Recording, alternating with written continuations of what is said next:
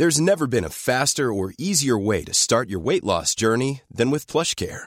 PlushCare accepts most insurance plans and gives you online access to board-certified physicians who can prescribe FDA-approved weight loss medications like Wigovi and Zepbound for those who qualify. Take charge of your health and speak with a board-certified physician about a weight loss plan that's right for you. Get started today at plushcare.com slash weight loss. That's plushcare.com slash weight loss. plushcare.com slash weight loss. Ahí voy, ¿eh?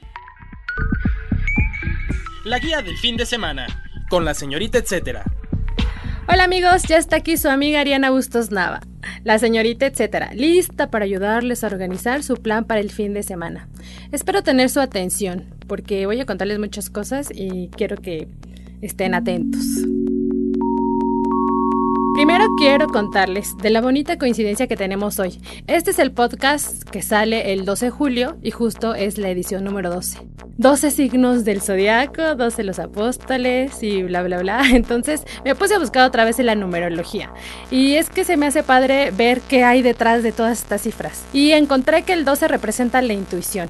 Y la intuición la verdad es que es lo que más utilizo para realizar esta agenda cada semana. ¿Qué les parece? Después de este brevario sobre el 12, que van a poder ir a contarle a quien ustedes quieran, ahora sí empezamos con las recomendaciones.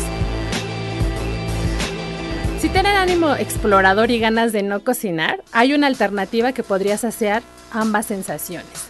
Se trata del restaurante Veranda, que se ubica en el Hotel Jenner, ahí por la zona rosa. La particularidad de este restaurante es que tiene la carta, el, un sándwich homenaje al que se cree fue el primero en servirse en la Ciudad de México por ahí de 1910.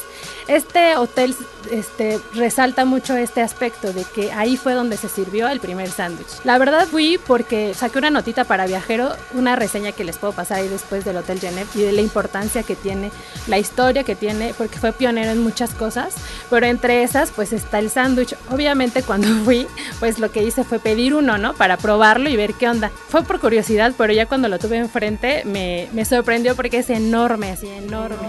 O sea, no es como torta cubana, o sea, tiene los ingredientes necesarios, súper frescos, y aparte te lo dan con un, con un letrerito en el que dice así como te estás, estás probando el, el primer sándwich de la ciudad, ¿no? Entonces, justo tienen ellos también ahí en el Genep un libro que pueden ojear y ahí este, me puse a investigar un poco de por qué, de por qué se dice que ahí se sirvió el primer sándwich. Y es que se supone, todo empezó como en tendencia por la panadería ideal que empezó a vender pan de caja. Entonces la gente lo empezó a pedir así y que pues, fue, fue a partir de ahí que, que surgió, que se supone que no hay registro desde antes. El libro que les cuento en el hotel detalla que el 5 de octubre de 1910 ya se ofrecía ahí en el hotel los sándwiches, pero después se vinieron a poner de moda. La voz que designa dos panes con algo comestible en su interior se le atribuye al político británico John Montagu. Espero que sí se pronuncie. Pero es que dicen que a él le, le, gustaba jugar cartas, entonces para poder jugar y comer pedía que le pusieran este, los alimentos dentro de esos panes y así ya no se distraía, ¿no? Medio, medio huevo, ¿no? Para comer. Pero bueno, a partir de esto fue cuando empezamos a conocer este tipo de alimento y está interesante ir a este lugar que aparte del recito es súper histórico y pues sentir que uno está comiendo un poquito de historia. El, el, Hotel Genève y su restaurante Veranda se ubican en Londres 130 en la colonia Juárez, muy cerquita del metro Insurgentes. Les voy a pasar por ahí el link de la nota que hice para que también lo lean antes de ir a saborearse ese sándwichito. El recomendado. Y para la siguiente recomendación es necesario llamar a nuestro invitado y amigo, el arquitecto Roberto Shimizu, director creativo del Museo del Juguete Antiguo. Él nos va a contar de la nueva expo que tienen, una que nos va a poner un poco nostálgicos, en los 40 años de burbujas en el Mujam.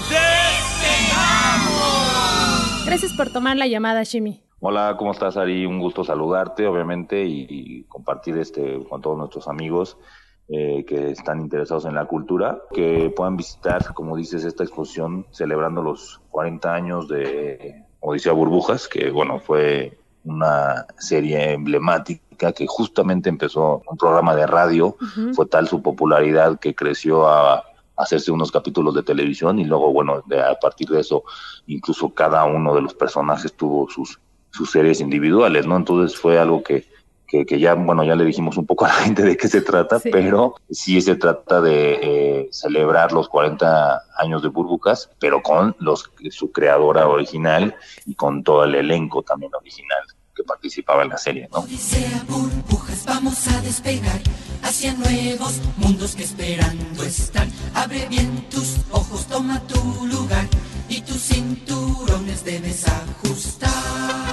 Oye, y justo me interesa saber eh, cómo es que surge esta colaboración entre el Mujam y la creadora de burbujas, que es Silvia Roche. Sí, Silvia Roche, pues obviamente eh, el museo, pues bueno, es un homenaje a la nostalgia de México. Eh, justamente siempre ha fungido como este memorama, ¿no? En donde va la gente y recuerda su infancia, su infancia feliz, sus juguetes y eh, obviamente pues desde el principio hubo una sintonía increíble con, Silvia y ella también pues quería celebrar pues, de manera especial el 40 aniversario, no quería dejarlo pasar así, que realmente hacer una celebración. Y entonces, este, junto con el museo, planeamos esta exposición que además reúne a otros coleccionistas de burbujas, que eso es lo increíble, que al final se iban a hacer como unas eh, 2.000, 2.500 piezas inéditas de, burbujas, más la firma de autógrafos con su fundadora, la conferencia, van a traer también, eh, van a traer las botargas originales, este, va a venir el pistachón original con su botarga original, entonces realmente este sí va a estar entretenido el asunto, eh, además de todos los otros personajes que creó Silvia Roche, que es Katy la oruga, ¿no? Este, y otros eh, personajes que también fueron emblemáticos de, esta creadora, ¿no? El tesoro del saber, ¿no? Otras eh, pues también dedicado a, también a Silvia Roche, un poco haciendo el homenaje, porque pues bueno, ahorita alabamos mucho a las series extranjeras, ¿no? Y, y, anda uno ahí viendo series extranjeras todo el tiempo en Netflix o bueno, en diferentes plataformas, por decir así, y pues estas series pues mexicanas con este lenguaje mexicano y muy contemporáneo, a mí se me hace que el tema del ecoloco es totalmente contemporáneo. O sea, ahorita hay un problema de plástico, de contaminación, de dejarle un mejor mundo pues, a nuestros hijos y hay un problema de, contaminación dura y pues ellos sí tenían ese, ese mensaje desde el principio, ¿no? Este, del, del ecoloco, ¿no? El malvado ecoloco de calentamiento global, la lluvia ácida, la basura espacial, que eran los temas que tocaba siempre el, de Coloco, ¿no? Incluso hasta fueron visionarios un poco, ¿no? O sea, bueno, no eh, mucho más bien. Totalmente. Sí, sí, sí. Oye, justo, bueno, ahorita ya nos contaste eh, de, de, qué es lo que veremos en la muestra, que es algo también que tenía inquietud de saber, pero, pero, bueno, sé que la, bueno, la inauguración oficial es este el 13 de julio. Sí, así es, el 13 de julio, sí, sí. Sí, el 13 de julio. Entonces, este, ese día en especial habrá actividades pues que sean propias de la inauguración, que a lo mejor sea una excusa para ir justo ese día. Sí, no, claro. ¿Qué van a e-, tener ese día, pues vas, eh, perdón, ah, una disculpa, no, ahí sí justamente eh, Silvia este, va a estar ahí, obviamente, va a hacer una conferencia de Silvia Roche, este, que pues además de burbujas, te digo, creó Katy la Oruga y el Tesoro del Saber. También habrá sesión de fotos con ella y autógrafos con todo el elenco. También ella estará pues firmando este, toda la memorabilia que lleve la gente ahí de, burbujas, si tienen ahí sus acetatos, sus, sus discos, sus vinilos, este, si tienen ahí este material o, incluso de las loncheras que daban o todo, pues pueden llevarlas ahí, se las puede firmar ahí su creadora, ¿no? Y este también pues hace fotos los niños, porque pues ahorita como regresó este año, en el 2019, en, en el Canal 11, bueno, en el 2018 empezó, pero este año ya empezó más fuerte, eh, como también ya se está volviendo contemporánea. Entonces van a ir personas que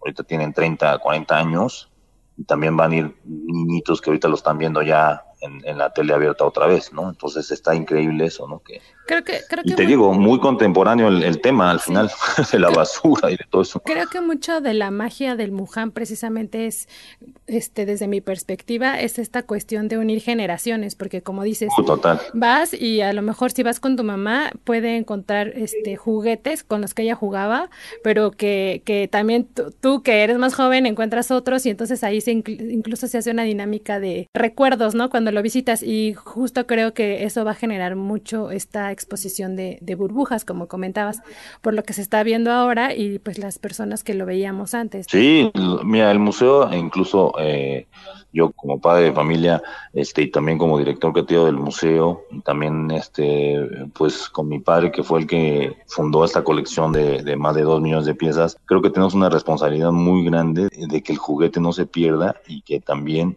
lo que enseña a los eh, niños es jugar, pero el que enseña a jugar es el padre de familia. Ahorita se ha perdido muchísimo esa interacción, porque pues nada más de luego le ponen la tableta o le ponen el celular y pues el niño nada más se distrae, se, se enajena, pero realmente no está aprendiendo a jugar. Si tú a un niño le das un trompo y nada más se lo dejas ahí, pues el niño se va a aburrir, se va a poner justo a ver la televisión. Pero si tú le enseñas a tirarlo, a subírtelo a la uña, a hacer trucos, pues obviamente el niño empieza a divertirse y empieza a aprender otras cosas hasta de motricidad, de coordinación. Entonces, creo que también todos, al final este, este podcast y todo lo que hacemos en el museo, como dices, une generaciones, pero también lo hace responsablemente de decirle a los papás, jueguen con sus hijos, ¿no? Porque el, el futuro está ahí, ¿no? Si tú no haces a estos niños que desarrollen su creatividad, su imaginación, pues al final este, eh, van a nada más ver cosas, imágenes que no no, no, no les transmite nada, ¿no? Entonces, como dices, todos los talleres en el museo están hechos para que no vayas y botes allá a tu hijo, por decir así, sino que te sientes con él a hacer papiroflexia, ¿no? origami en este caso. Eh, siempre, siempre todos los talleres del museo también son para, como tú dices, juntar a las generaciones y la propia exhibición también, ¿no? Al final, eh, eh, para muchas este, personas es el platillitos del tío Gamboín y para los niños es el, el guardia, el changuito de Toy Story, ¿no? Entonces, ya sabes, el, museo une todas estas generaciones y el niño ve lo que le gusta y el abuelito ve y lo le gusta igual, ¿no? Sí, une generaciones el museo y se vuelve muy entretenido, la verdad. Oye, y de las piezas que has podido ver ya que se van a exhibir, ¿cuáles destacarías? Así para cuando vayamos a ver la exposición, digamos, ah, esta nos la contó Shimi, que va a estar... Mira, vamos a tener este eh, elementos este, originales de la mugre guarida de Coloco. También vamos a tener parte del estudio de televisión de Pistachón Zigzag, ¿no? Eh, vamos a tener también los peluches originales que fueron los primeros con los que se medio más o menos se iban a crear las botargas. Esos son muy raros.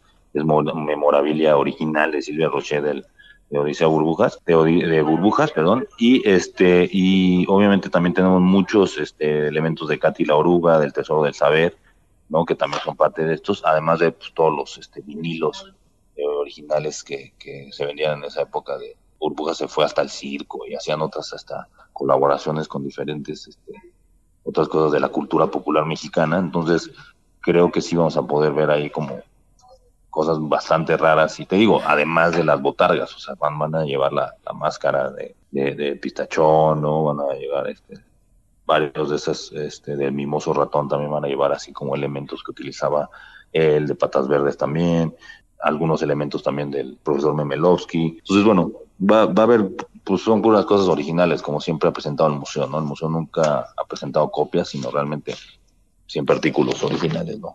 Oye, y vi que va a estar dividida por, o sea, que va a durar seis meses y que, según la comunicación que me ha llegado, es que va a ser, van a estar dividida por personaje, ¿es correcto? ¿O cómo va a estar? Así es, así es, sí, sí, vamos a irlos presentando poco a poco para que les vayamos dando su lugar a cada uno de ellos. Eso también fue ahí como una colaboración con Silvia y este y justamente para que cada uno tenga su, su posición o su su, lugar, ¿no? Este, eh, específico y que no sea así como a lo general, sino cada uno de los personajes, sí.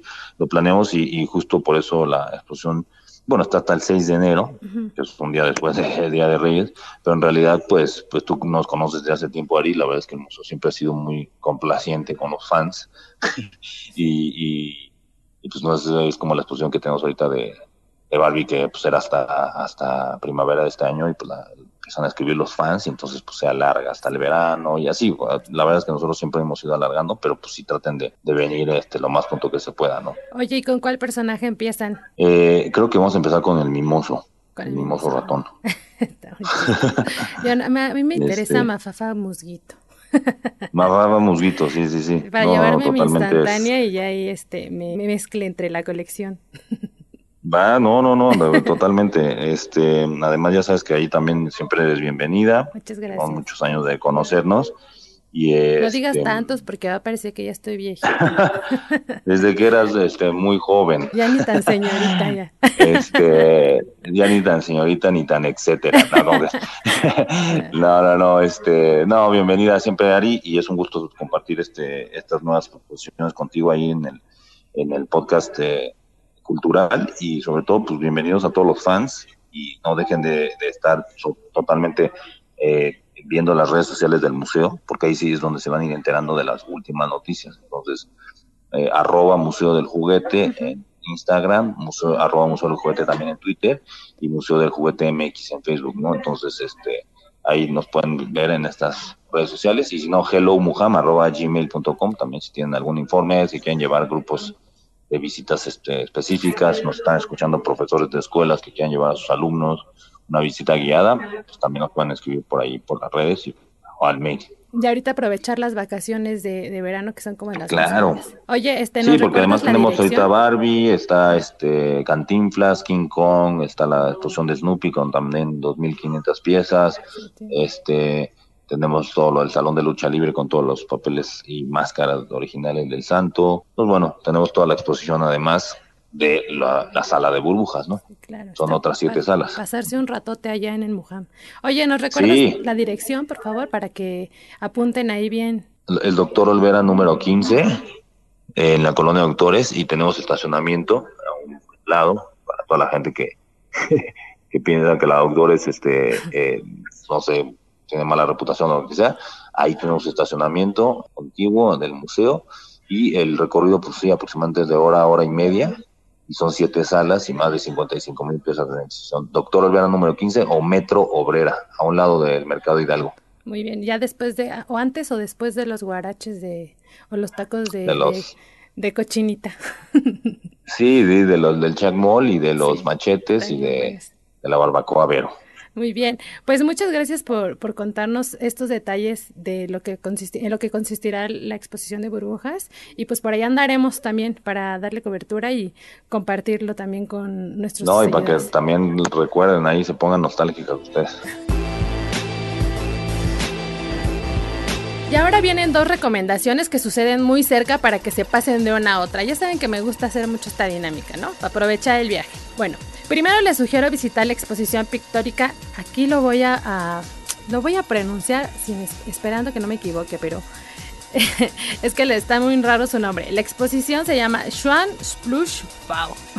Algo así, pero es que es como una onomatopeya de los cómics. Espero que me haya salido. si no, ahí me pasan sus recomendaciones en redes, por favor. Esta exhibición es de la artista Fernanda Brunet y la muestra reúne piezas de amplio formato. Amplio formato me, refiero que abarca casi una pared, en las que evidencia sus influencias de arte pop y cómic japonés. La sensación frente a su obra te remonta a historietas con mucha energía, color, así y acción, aún sin personajes evidentes. A mí lo que me pasó cuando la visité es que me quedaba frente a los cuadros y casi que escuchaba así las peleas de los cómics o, que, veía así personajes este, un poco violentos o, ahí atacándose, pero no realmente no hay personajes así físicos, o sea, bueno, no hay un dibujo de una figura humana, si solamente son los colores y son las figuras que representan como esta cosa del, cómic. Además, es impresionante verla en persona porque tiene así las plazas de color que, llaman mucho tu atención. Aparte tiene, por ejemplo, colores metálicos de fondo, que cuando los ves te, te, impresiona de alguna manera. A mí les juro que hasta en algunos cuadros veía caras, o sea, sí está como mucho para jugar con tu imaginación. Y, este, y se me hace bien padre para que lo puedan visitar.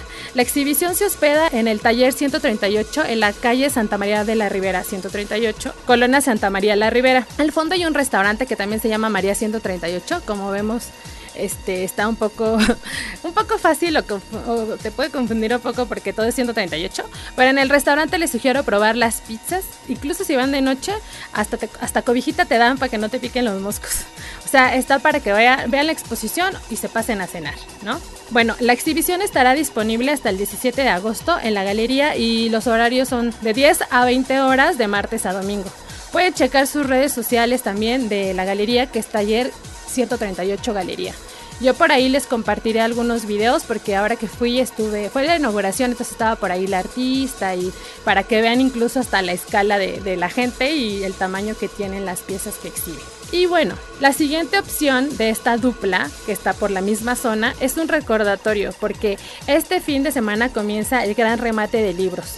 Es la edición 13 Pero lo que sucedió con este remate de libros esta, este año es que, bueno, no sé si ustedes ya han ido, ya fueron a otras ediciones, pero primero se hacía en el auditorio, luego dijeron que se iban a Los Pinos y ahora resulta que va a ser en el Monumento a la Revolución. No, no, es, no es queja, ¿no? Me queda muy cerca de la oficina. Pero, pero sí estuvo medio ahí confuso el, saber todos los cambios, ¿no? De, de sede. Ahora que ya sabemos dónde va a ser, pues quiero contarles un poco de lo que van a encontrar ahí. Va a haber alrededor de 700 sellos editoriales y va a haber descuentos desde el 50% hasta el 80%. Yo lo que hago un poco es ir, ver qué me gusta, luego regreso a comprar. Un amigo decía que tenemos el, el, este, el margen ahí de, de, de, peligro porque a lo mejor ya no encontramos las piezas que queremos, pero la verdad es que yo he visto que sacan como muchos libros de, del mismo ejemplar, muchos libros, realmente es eso, el, como las ventas de, bodega, de sacar y sacar, sacar. Entonces es una buena opción para, para empezar a comprarse pues más libros de los que estuviste planeando cuando em, querías empezar a, leer más en allá en Año Nuevo, ¿no? Que empiezas, ay, voy a leer más, pues bueno, esta es una buena oportunidad. Además de la venta de publicaciones, podrán participar en talleres, conferencias, escuchar cuentacuentos y ser testigo del homenaje al escritor mexicano Fernando del Paso. A él le van a dedicar un par de actividades ahí, entonces para que también estén como al pendiente. Además, el 20 de julio habrá una venta nocturna. Aquí lo que sucede es que se extiende el horario y va a ser hasta las 10 de la noche. Para que vayan saliendo del trabajo si quieren, pues es una, una buena idea, creo. Además, la fecha del remate se juntará con un evento que se llama Diálogos de Verano. Este es una, bueno, se le denomina Fiesta de las Ciencias y Humanidades. Así que como ven habrá como muchas actividades culturales en este espacio de la tabacalera. El gran remate de libros culmina el 21 de julio y el horario será de las 10 de la mañana a las 7 de la noche. Seguro me verán por ahí porque voy a ir a tomar algunas fotos, entonces avísenme, igual hasta nos vamos en grupito. Si quieren conocer las actividades que van a estar realizándose en, el remate, pueden seguirlos en Twitter, que está como remate de libros. Yo a veces lo que hago es como darles retweet o también estaría al pendiente para mantenerlos actualizados de, de la agenda. El recomendado recomienda. Para nuestra recomendación de El recomendado recomienda, Seguimos con Shimi, director creativo del Muham. Entonces, Jimmy, hace poco mencionaba, fíjate, en mi página, en mi fanpage, algunos museos que tienen en su acervo grandes colecciones. Entre ellos mencioné el Mujam. Mencioné, ¿sabes? Un poco al Soumaya, que ya también sabemos que como que todo lo que vemos ahí son parte también de, colecciones.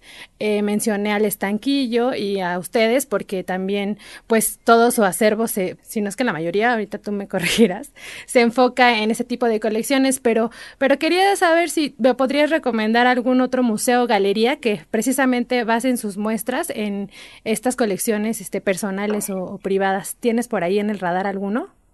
Pues mira, a mí una que me encanta muchísimo y que es poco, bueno, no sé, poco conocida o poco este, explorada, porque eh, el más famoso es su museo hermano, pero un museo a mí que me encanta en la Ciudad de México es el Museo Diego Rivera, pero Anahuacalli, ah, que exhibe justamente la colección personal de piezas prehispánicas de Diego Rivera. Sí, sí, sí. Eso es algo increíble porque pues eran las piezas prehispánicas que él iba y coleccionaba con su ojo, con su conocimiento, con su gusto. Entonces eso lo hace bastante especial. Entonces es una colección personal también que está abierta al público y de uno de los padres del muralismo, ¿no? Lo que pasa es que muy poca gente lo conoce o, o va hasta allá al museo porque está un poco lejos, ¿no? Este, ese es uno de los museos que a mí me gusta por, por la colección prehispánica, ¿no? Se me hace que tiene unas piezas muy, muy bonitas, además de algunos bocetos y, y que ese lugar fue concebido también como un centro para las artes. ¿no? Sí, aparte el lugar es hermoso, tiene una, explanada también muy grande, ¿no? Exacto, sí, sí, sí, sí, ese fue, este, al final fue fondeado este, pues, por la señora Dolores Olmedo para terminar pues un poco el sueño de Diego de Diego Rivera, que era crear un centro cultural ahí en la parte del sur de la ciudad, ¿no? Y ahorita, ahorita más bien es como un recinto y justo pues exhibe cosas de cultura popular y bueno, ahí hace algún tiempo el museo también lo intervino con murales, muestra en concreto, que, juntamos a la vieja escuela y a la nueva escuela del graffiti, del street art y del muralismo en México. Es una exposición, entonces creo que es un museo bastante único, además como que sales de la ciudad, no tiene este lado así como de que eh, es un paseo. Entonces, bueno, esa es una de las colecciones, no sé si pueda o tenga que recomendar otra, pero pues esa es una de las... Si te viene a la mente, si quieres... Interesante. ¿O no? Pues justo es también otro museo primo de ese, que es la, la, colección este de el Museo Dolores Olmedo, que también es pues, cerca de Xochimilco. Y también eh, contiene justo pues, la colección de, la señora Dolores Olmedo, pero lo que es también interesante es que tiene cosas que ella coleccionaba, cosas que ella guardaba de cuando ella viajaba y también tiene muchos regalos, obviamente, pues porque era la mecenas de Diego Rivera y de todos estos artistas. Entonces también tiene muchos regalos y cosas personales que les regalaban ellos. Y pues también es un museo como poco conocido, no sé cómo decirlo, tampoco está en la zona céntrica, pero pues también hay que salir de la ciudad hacia la parte de Xochimilco y también se vuelve como un paseo familiar de fin de semana, ¿no? Entonces, pues, los dos son museos que también exhiben colecciones privadas, pues se puede decir poco conocidas o este, y que son museos que a mí me gustan bastante. Incluso en el Dolores Olmedo tiene hasta ahí los cholescuincles y... Ahí están los cholos, sí, exacto. En, los, jardines tienen pavos reales y cholos. A mí esos cholos siempre me intrigan porque luego están parados y parecen estatuas. Totalmente, totalmente. Las veces dices que es una estatua o se va a mover o qué. Pero, pero los dos, bueno, qué buenas recomendaciones las, las dos, porque sí son muy buenas y aprovechar que están en la misma zona para que si van a una ya luego se pasen a Exacto, exacto, exacto. Oye, y pues ya nada más para acabar con, con esta seccioncita. Eh, sí. ¿qué, ¿Qué lugar de la Ciudad de México te gusta visitar desde que eras niño? ¿Tienes alguna? mira, la verdad es que hay, un lugar que desde niño me, me, atraía porque me llevaba mi papá ahí como a practicar este con la bicicleta y era ciudad universitaria. Ah, y este íbamos mucho ahí al al este espacio escultórico. Ah, qué bonito. Y se me hace un lugar mágico ahí de la ciudad, la verdad, muy energético. Digo, no sé si está muy choteado o no sé, pero igual y no, pero a mí me encanta ese lugar esos lugares como que te dan paz y te, quedas ahí tranquilo un rato como que te permite, justo, ay sí, todos mis comerciales, pero justo hace, hace como un par de semanas me tocó ir allá porque fui al Festival del Libro y la Rosa. Ajá, sí, como, claro. Como según yo mis reportes fotográficos y, y este, lo que me di cuenta eh, que me gusta de ahí es que te da como ese espacio para, hasta para ver el cielo nada más, o sea, como Exacto, es que es un espacio de contemplación. o sea, es, que ya hacen falta espacios así porque la gente está acostumbrada al Twitter, al Facebook, a la información, al feed, a los coches, a la televisión. O sea, todo el tiempo estás recibiendo información. Y a veces faltan estos lugares que son como oasis de información entonces, a mí me encanta, hace poco también fuimos con, mi hija y me encanta ir así al espacio escultórico y nada más pararte aquí, como que la gente te pregunta, ¿y qué, qué se hace aquí o qué? No, pues nada más quédate callado un rato, brother. O sea, este, y vamos a, contemplar un poco el cielo, la piedra volcánica, este, es un, es un rato de paz, ¿no?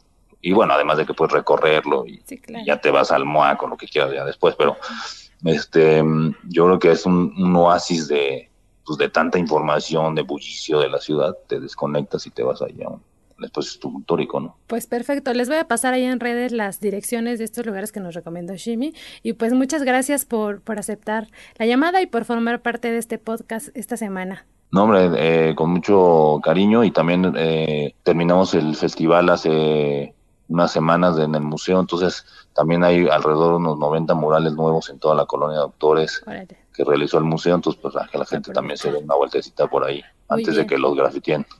Muy bien, muchas gracias Jimmy. Nos vemos. Órale, nombre, un gusto saludarlas. Igualmente, hasta luego. Así llegamos al final de este podcast. Espero que se animen a ir a alguna de las actividades que aunque las sugiero para este fin, estarán por lo menos un par de semanas más. Gracias a mi querida productora Mitzi Hernández y a ustedes nuevamente gracias por quedarse. No olviden entrar en conversación conmigo en Facebook como la señorita etcétera o en Twitter e Instagram donde también me encuentran como Arritmia. Hasta la próxima.